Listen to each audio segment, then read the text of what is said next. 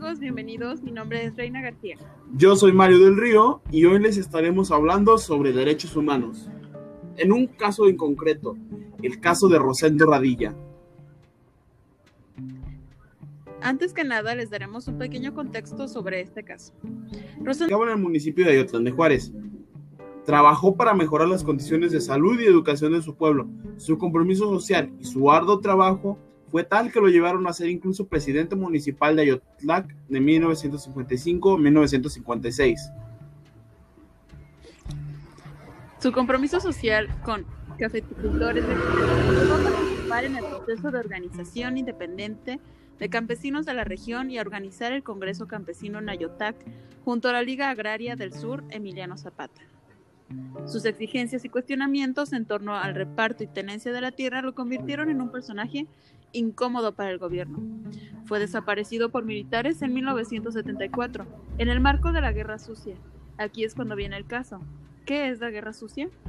En la década de 1960 a 1970, el Estado mexicano sufrió de una política de terrorismo entre los periodos entre Adolfo López Mateo y Gustavo Díaz Ordaz. En para que lo En la década de 1960 a 1970, el Estado mexicano sufrió de una política de terrorismo entre los periodos entre Adolfo López Mateos y Gustavo Díaz Ordaz. Encaminado, encaminado a detener, torturar, desaparecer y ejecutar a todo aquel que manifestara su apoyo a los movimientos de reivindicación campesina, principalmente en el estado de Guerrero. Tan solo en la Ciudad de México se tienen registradas más de 600 desapariciones forzadas, la mayor parte en el estado de Guerrero. Muy bien, ahora que tenemos un contexto de sobre qué es la guerra sucia, podemos regresar al caso de Rosendo Radilla. El día 25 de agosto de 1974, Rosendo Radilla fue detenido ilegalmente en un retén militar de la Secretaría de Defensa Nacional, cuando se dirigía a Toyac con su hijo en un autobús. Uno de los militares lo reconoció y no le permitió continuar su viaje. Cuando Rosendo les preguntó de qué se le acusaba, los militares le respondieron sobre componer corridos a Lucio Cabañas. Acto seguido, fue trasladado al entonces cuartel militar de Atoyac de Álvarez, donde fue visto por última vez. Hasta el día de hoy, su suerte y su paradero permanecen inciertos. Rosendo Radilla fue víctima de una desaparición forzada. Tras 46 años de incansable búsqueda, los familiares de Rosendo no han podido dar con su paradero. Este caso ha sido un, un gran parteaguas para México, ya que en el 2011 se promueve la fijación de criterios de interpretación en materia de derechos humanos, que culminan con la aprobación de una reforma constitucional en el mismo año. Esa reforma constitucional otorga, otorga un estatus a los derechos humanos que se contienen en tratados internacionales, lo que ha ampliado y fortalecido la exigibilidad de los derechos, potenciando así herramientas y capacidades de la sociedad civil para, para la defensa de sus intereses y la denuncia de los actos y omisiones de funcionarios públicos en México. Esto también impulsó la adecuada tipificación del delito de desaparición forzada de personas. Eh, concretamente para mí, yo no había escuchado del caso de Rosendo Padilla. Es algo nuevo. Y creo que, como, Lo, como lo dijo mi compañero, Radilla. Radilla. Radilla. Esto ya esta maldita R de mierda. A ver. Eh, creo que. eh, bueno, el caso de Rosendo Radilla muestra eh, el comienzo. bueno, no el comienzo, pero un parteaguas sobre la desaparición forzada que tenemos aún en día y que, pues, significativamente creo decir que principalmente la desaparición forzada viene de lo que es el gobierno. Bueno, es que en realidad eso es una desaparición forzada. Las desapariciones forzadas las causa el gobierno. Ay, no es cierto también. No es... narco. Claro que sí. No, pero es que eso ya no es. Que sí. Eso ya no es una. Una, una desaparición forzada representa que una persona desapareció este, consecuencia de cualquier cosa, o sea, que se lo llevaron y eso es una desaparición forzada que te roban y te llevan, o sea, no que tú desaparezcas de la nada. Forzada no importa si es el gobierno, Mira, el narco. Incluso lo, lo, estoy, lo estoy, güey, no digas eso chingada madre, eso no servía para el el podcast. Ah, Mira, Reina, estoy, estoy buscando qué es la desaparición forzada. Entonces, según la página del mismo gobierno de México, de acuerdo con el artículo 2 de la Convención contra la Desaparición Forzada de la Organización de las Naciones Unidas, se trata del arresto, detención, secuestro o cualquier otra forma de privación de libertad que sean obra de agentes del Estado o personas o grupos de personas que actúan con la autorización, apoyo o adquisicencia del Estado. Entonces, si, si hay personas que son desaparecidas por el narco o por alguna otra cosa, ahí ya no es desaparición forzada, eso ya es secuestro, es, se tipifica como un secuestro, no como desaparición forzada. ah, bueno, no lo vamos a poner en el podcast. Ah, Bueno, bueno eh, en, este en este tipo de, en este caso, fue un caso importante eh, que incluso actualmente se sigue haciendo investigación porque la última investigación que se hizo fue el año pasado. No es algo antiguo o que ya no suceda. De hecho, eh, tenemos actualmente un caso muy similar eh, como los, los desaparecidos de Ayotzinapa. Esos, entonces, eh, esta desaparición, estas desapariciones forzadas siguen, siguen, aunque ya se tipificó el delito y aunque la OL ya se dio, fue una de las primeras demandas contra el, el Estado mexicano, se sigue cayendo otra vez en este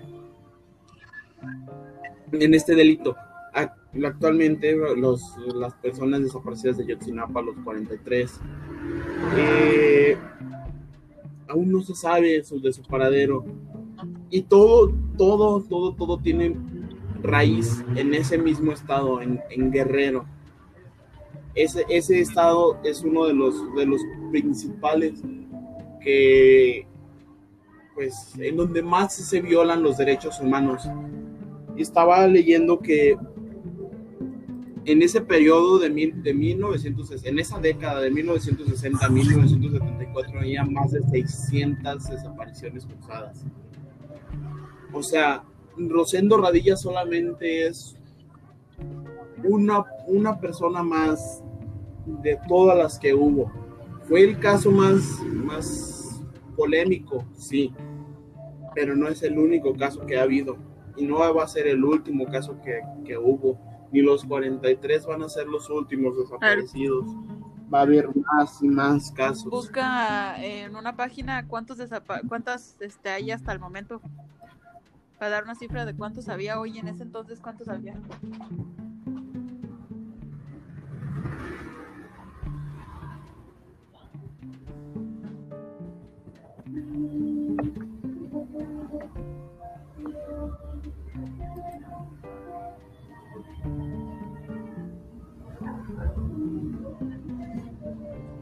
Eh, incluso eh, acá viendo un...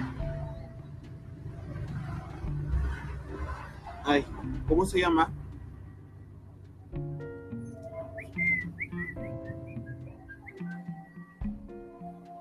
Ah, ¿cómo se llama? Un artículo. Gracias.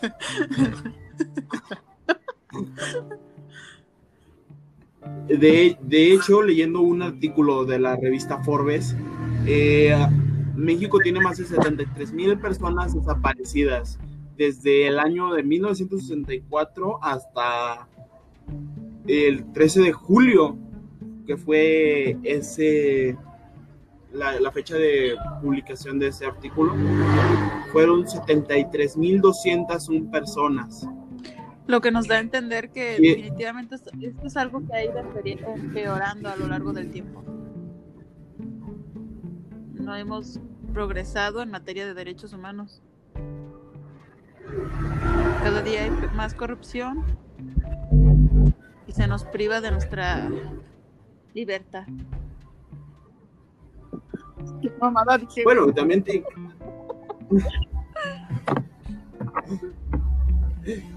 también también debemos de, de hablar sobre los derechos humanos que, que, que fueron violados, ¿no?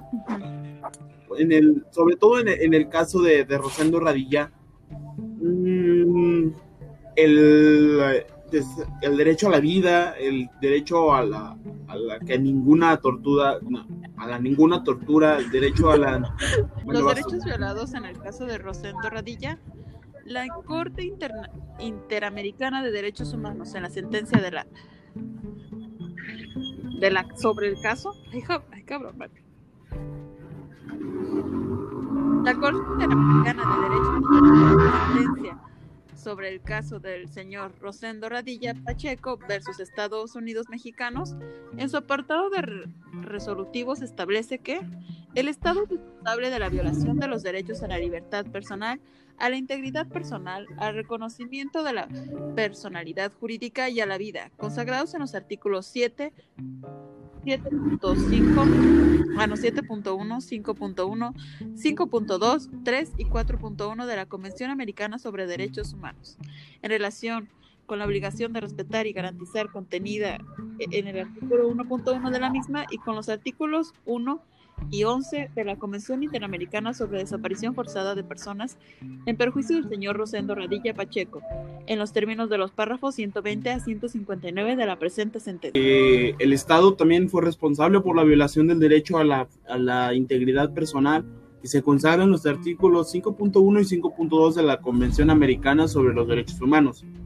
en, en relación con el artículo 1.1 de, de la misma, en perjuicio de las señoras Tita y Andrea, y del señor Rosendo, todos de apellido, todos de apellido Radilla Martínez, en los términos de los párrafos 160 a 172 de la presente El Estado es responsable por la violación de los derechos a las garantías judiciales y a la protección judicial, reconocidos en los artículos 8.1 y 25.1 de la Convención Americana sobre Derechos Humanos en relación con los artículos 1.2 y 2 de la misma los artículos 1 y, y, inciso A, B y D. El Estado es responsable por la violación de los derechos a las garantías judiciales y la protección judicial, reconocidos en los artículos 8.1 y 25.1 de la Convención Americana sobre Derechos Humanos en relación con los artículos 1.1 y 2 de la misma, y los artículos primero, incisos A, B y D 9 y 19 de la Convención Interamericana sobre Desaparición Forzada de Personas en perjuicio de las señoras Tita y Andrea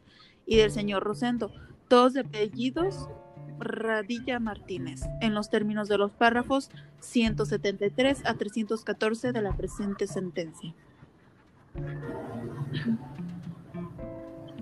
El Estado incumplió el deber de adoptar disposiciones de derecho interno establecido en el artículo 2 de la Convención Americana sobre Derechos Humanos en relación con los artículos 1 y 3 de la Convención Interamericana sobre Desaparición Forzada de Personas respecto a la El Estado es el responsable por la violación de los derechos a las garantías judiciales y la protección judicial que se reconocen en los artículos 8.1 y 25.1 de la Convención Americana sobre Derechos Humanos.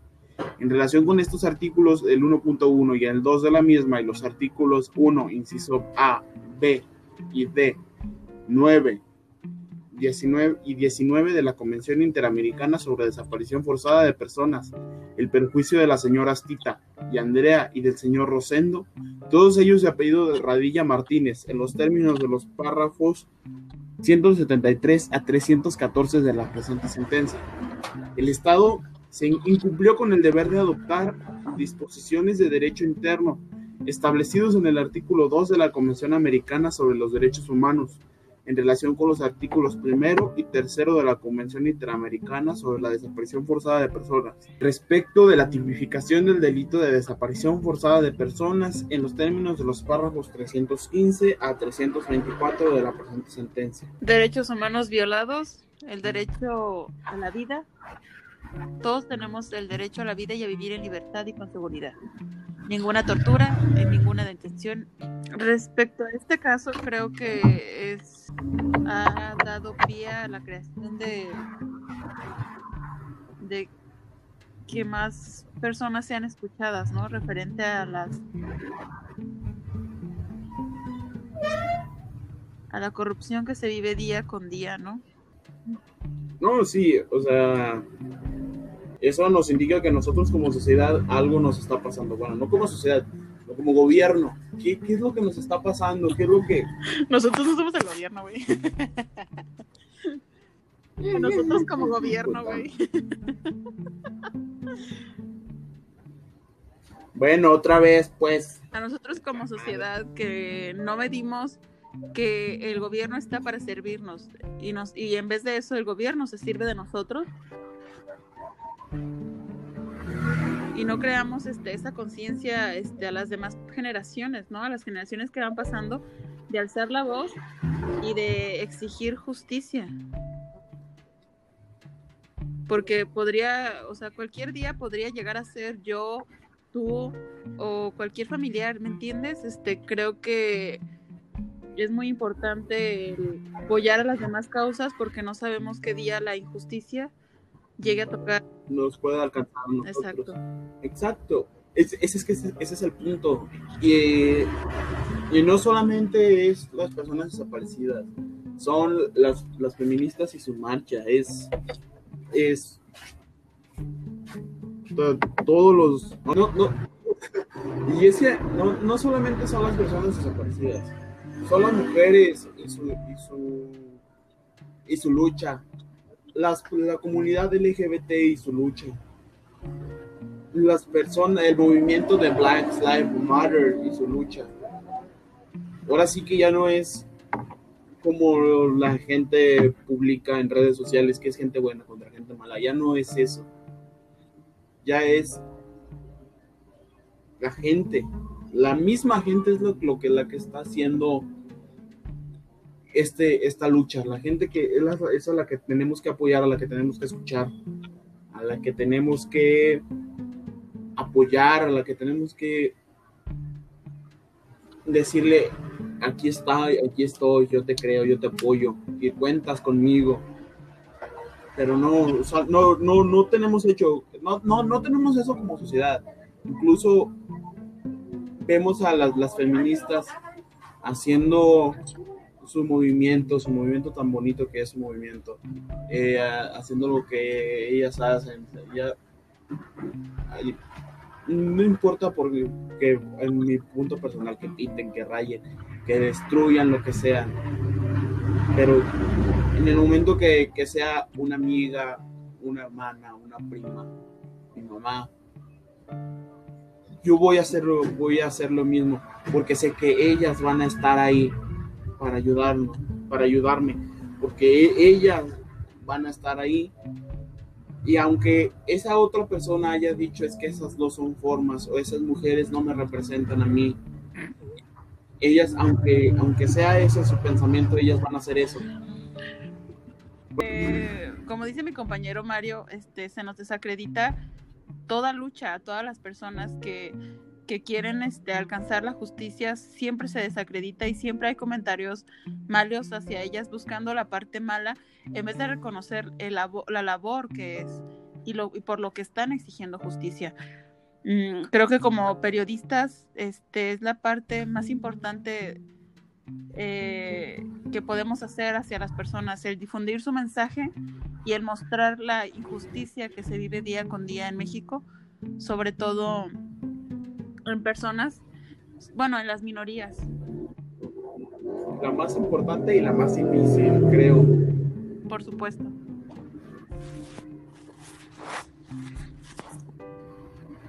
Pero bueno amigos, esto sería todo por hoy. Este, les agradecemos que nos hayan acompañado en nuestro podcast. Espero nos escuchen en nuestro próximo podcast y espero que al profe, espero que le guste este, porque la verdad no sabemos qué onda.